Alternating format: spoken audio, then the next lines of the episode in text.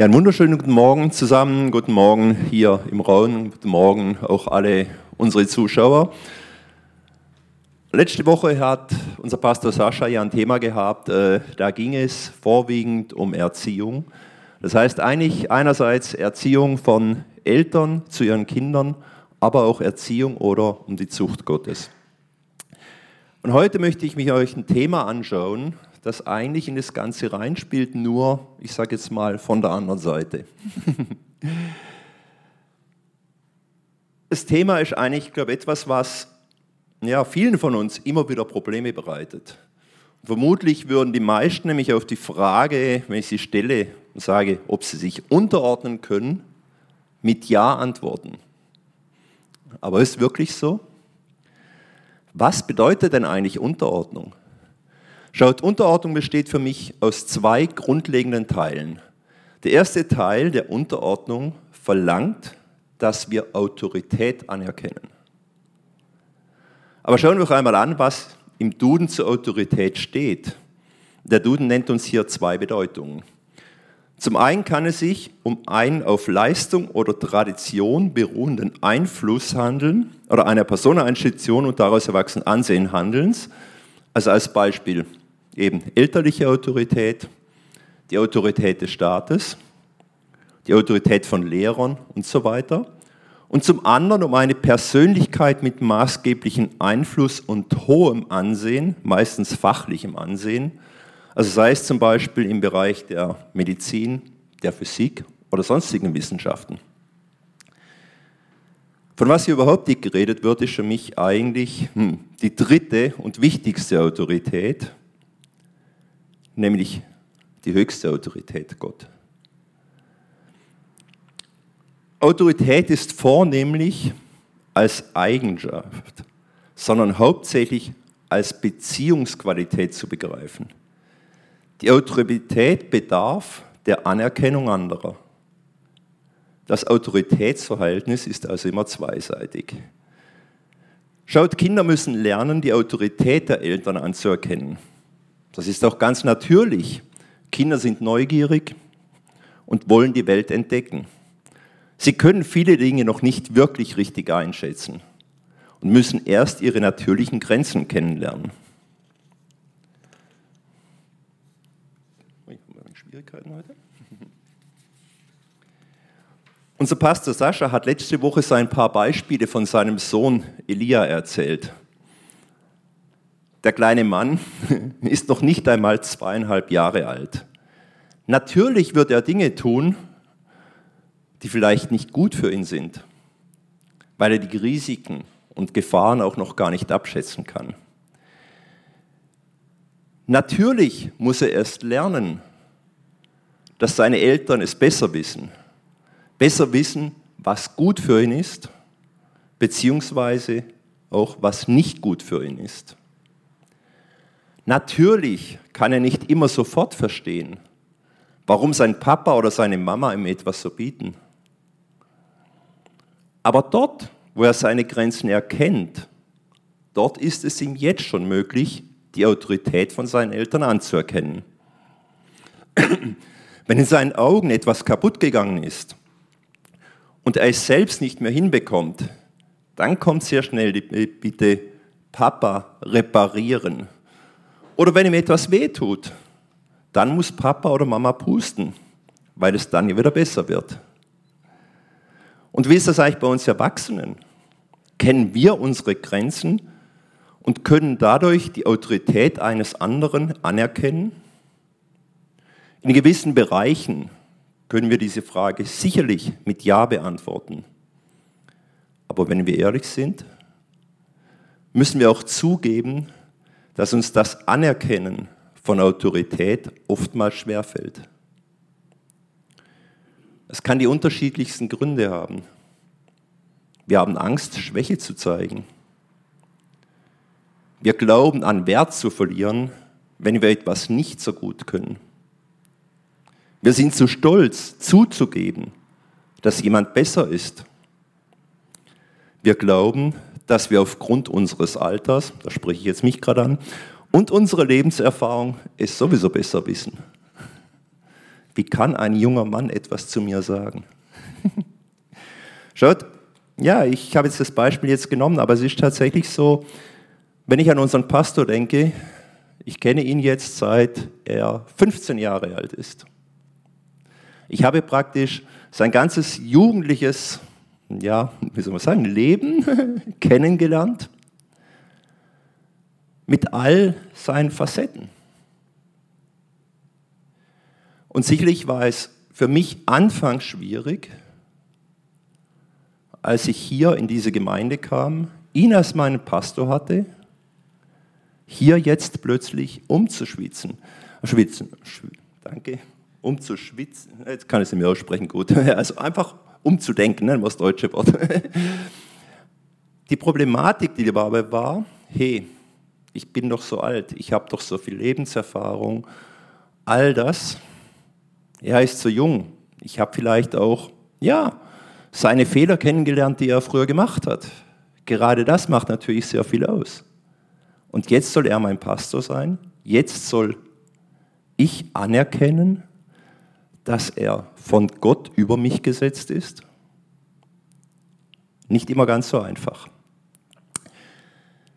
Aber lesen wir einmal im 1. Korinther, Kapitel 12, die Verse 28 bis 30. Dort heißt es, jedem hat Gott seine ganz bestimmte Aufgabe in der Gemeinde zugeteilt. Ah, gut. Sorry, jetzt bin ich gerade noch ein bisschen, dass ich jetzt aber in die richtige Reihenfolge komme. Ich habe etwas falsch. Ich glaube, wir müssen ganz kurz äh, nochmal umswitchen. Ich, jetzt muss ich, jetzt bin ich ganz ein bisschen durcheinander gekommen hier.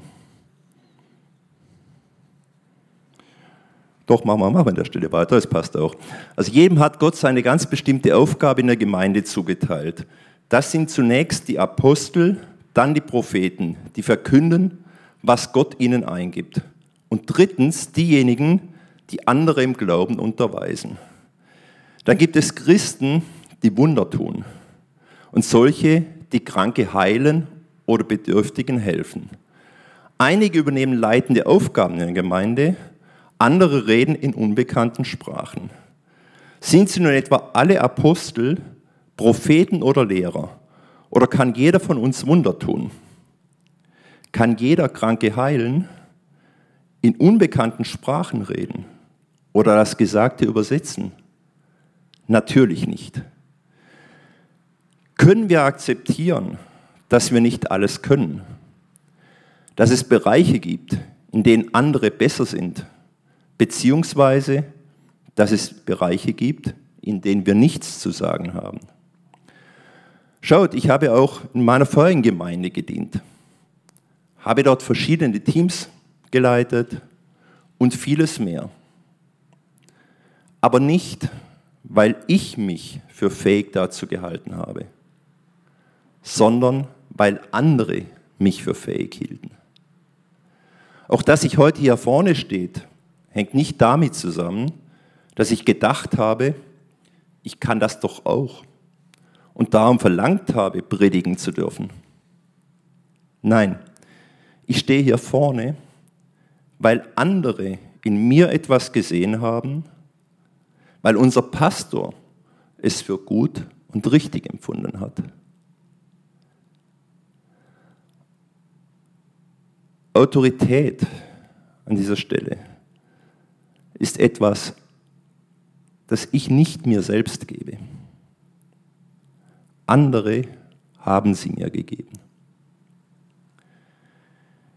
Aber lasst uns zum Thema Autorität vielleicht noch eine weitere Bibelstelle lesen und ist tatsächlich sehr interessant in diesem Bereich drin, nämlich im Lukas-Evangelium im Kapitel 7, die Verse 1 bis 10. Das Volk hörte allem zu, was Jesus sagte. Als er seine Rede beendet hatte, ging er nach Kapharnaum. Der Hauptmann eines dort stationierten Einheits hatte einen Diener, den er sehr schätzte. Dieser war schwer krank und lag im Sterben. Als der Hauptmann von Jesus hörte, schickte er einige Älteste der jüdischen Gemeinde zu ihm, sie sollten ihn bitten, zu kommen und seinem Diener das Leben zu retten. Die Männer gingen zu Jesus und baten ihn inständig, mit ihnen zu kommen. Er ist es wert, dass du ihn die Bitte erfüllst, sagten sie. Er liebt unser Volk und hat uns sogar die Synagoge gebaut.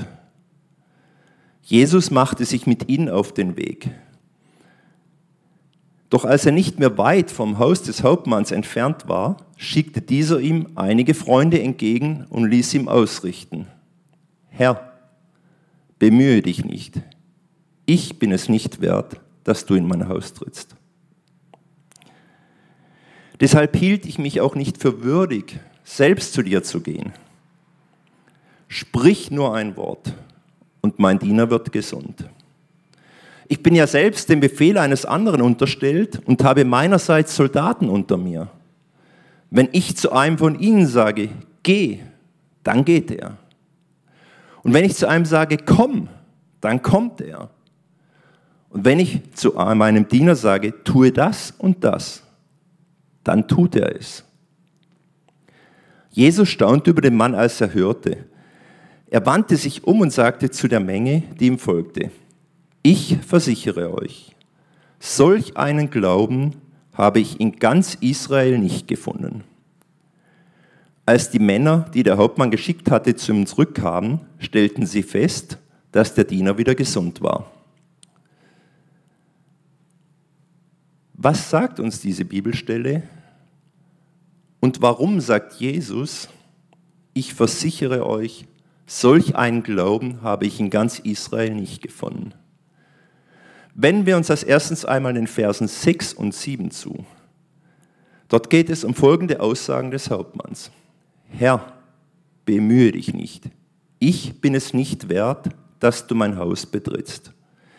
Deshalb hielt ich mich auch nicht für würdig, selbst zu dir zu kommen. Sprich nur ein Wort und mein Diener wird gesund.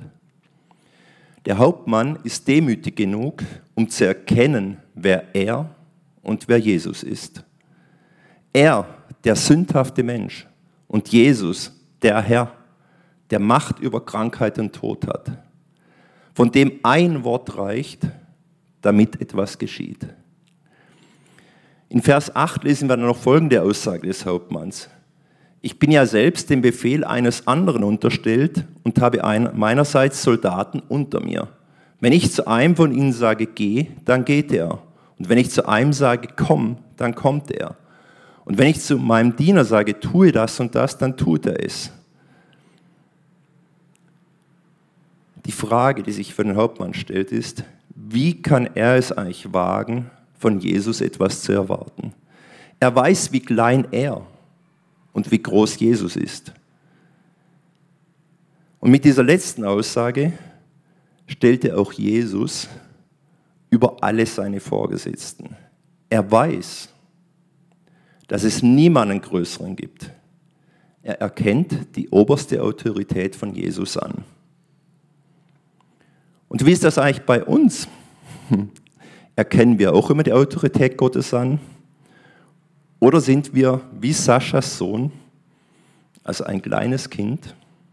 Ist es manchmal bei uns nicht auch so, dass wir uns nur dann an Gottes Autorität erinnern, wenn wir Hilfe brauchen und wenn wir nicht mehr weiter wissen.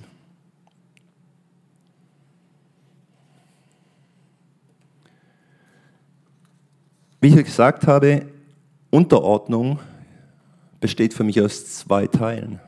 Einerseits Anerkennen von Autorität und zum zweiten Teil aus Gehorsam. Nehmen wir die normale Erklärung, wenn man im Internet schaut, wie wird Gehorsam erklärt? Gehorsam bedeutet die Unterordnung unter den Willen einer Autorität, das Befolgen eines Befehls, die Erfüllung einer Forderung oder das Unterlassen von etwas Verbotenen. Man kann zwischen freiwilligem und erzwungenem Gehorsam unterscheiden. Gehorsam kann einer von rein äußerlichen Handlung bis zu einer innerlichen Haltung reichen. Das Wort Gehorsam leitet sich, ähnlich wie Gehorchen, von Gehör, Horchen, Hören, auf jemanden hören, hinhören ab. Im 1. Samuel 15, Vers 22 können wir Folgendes lesen. Doch Samuel erwiderte, was denkst du? Worüber freut sich der Herr mehr? Über viele Brand- und Schlachtopfer oder über Gehorsam gegenüber seinen Weisungen? Ich sage dir, Gehorsam ist wichtiger als das Schlachten von Opfertieren. Es ist besser, auf den Herrn zu hören, als ihm das beste Opfer zu bringen. Gott möchte, dass wir auf ihn hören. Eben, das ist wichtiger als jedes Opfer. Gott zwingt uns aber nicht zum Gehorsam. Er möchte, dass wir ihm freiwillig gehorchen. Pastor Sascha gebrauchte letzte Woche dazu folgende Worte. Gott möchte, dass wir auf seine Stimme hören, weil er uns liebt. Er wird tun, was nötig ist, damit wir auf sie hören, weil er uns liebt. Sein Nein und sein Zurechtweisen sind Ausdruck seiner Liebe, nicht Ausdruck seines Zorns. Gott hat immer unser Bestes im Sinn. Gott möchte, dass wir leben. Ja, Gott möchte, dass wir leben. Er hat seinen einzigen Sohn dafür geopfert, dass wir leben können. Durch das Blut Jesu sind wir reingewaschen. Wir stehen unter Gottes Gnade und nicht mehr unter dem Gesetz.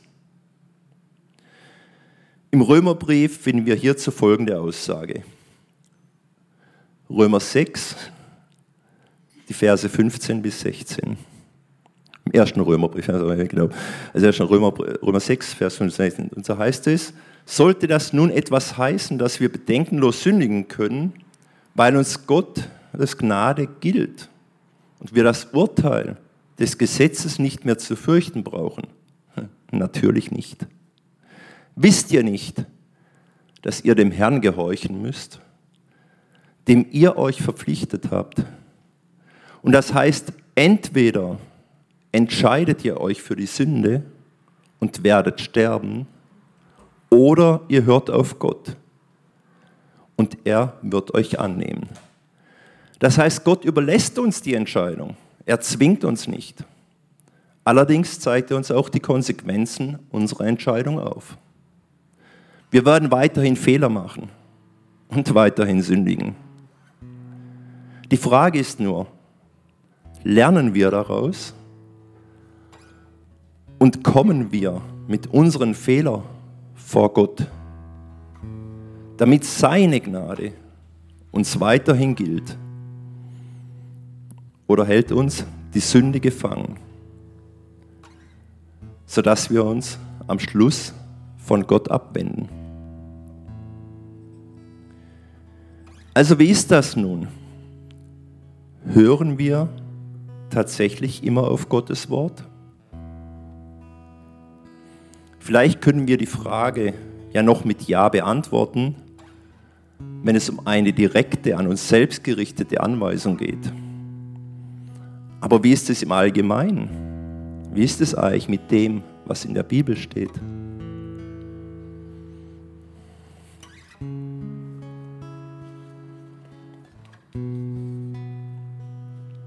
Hebräer Kapitel 3, Vers 13 heißt es, ermahnt und ermutigt einander, vielmehr Tag für Tag, solange dieses heute, von dem die Schrift noch andauert, damit niemand unter euch sich von der Sünde betrügen lässt und sich dadurch dem Wirken Gottes verschließt. Wenn es hier also heißt, dass wir einander ermahnen und ermutigen sollen, dann heißt das im Umkehrschluss auch, dass Gott uns hierfür die entsprechende Autorität gibt. Aber vergesst dabei bitte nicht, wenn ihr es tut, dass dies alles in Liebe geschehen soll. Und wie ist das aber nun bei uns, wenn wir ermahnt werden? Können wir es überhaupt zulassen, dass wir von anderen ermahnt werden, die Fehler bei uns erkennen? Fragt doch einmal euch selbst, wie ihr in so einem Fall reagiert. Nehmt ihr so eine Ermahnung an, weil ihr wisst, dass der andere nur euer Bestes will? Oder fangt ihr an zu diskutieren? Fangt ihr an, euch zu rechtfertigen?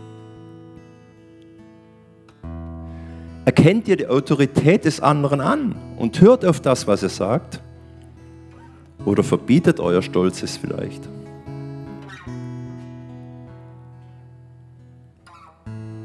Erkennt ihr an, dass es der andere gut mit euch meint? Oder glaubt ihr deswegen an Wert zu verlieren? Ich weiß nicht, wie es bei euch ist, aber ich weiß, wie ich mich manchmal in so einer Situation fühle oder gefühlt habe. Und ja, manchmal tut so eine Ermahnung auch weh. Manchmal möchte man es nicht hören. Manchmal möchte man am liebsten diskutieren, manchmal möchte man sich rechtfertigen. Manchmal denkt man, wenn man so etwas hört, man sei wertlos. Aber lasst euch gesagt sein, das alles ist nicht der Fall. Und ein kleiner Tipp, wie ihr am besten über das Ganze hinüberkommt. Hier hilft eigentlich nur das, nicht, wenn ihr ehrlich gegenüber euch selbst werdet. Denn dann erkennt ihr in der Regel auch die Richtigkeit der Ermahnung und könnt versuchen, etwas zu ändern. Wisst ihr, wenn euer Leiter, wenn euer geistlicher Leiter, wenn euer Pastor, wenn euer Ältester, egal welche Gemeinde, aber wenn es auch nur ein normales Gemeindemitglied ist, euch ermahnt, ermahnt und ermutigt, übrigens, dann ist das nicht etwas, was diese Person böse meint. Dann ist es nicht etwas, wo es darum geht, euch niederzumachen. Nein, diese Ermahnung und diese Ermutigung soll euch helfen zu wachsen. Nehmt diese Ermahnung, diese Ermutigung an. Denkt nicht, ihr seid deswegen weniger wert. Nein, hier geht es sogar darum, euren Wert noch mehr zu steigern.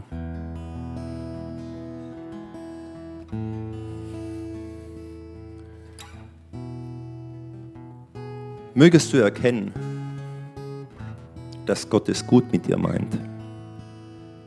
Mögest du erkennen, dass er dir Menschen gibt, die dir auf deinem Weg helfen.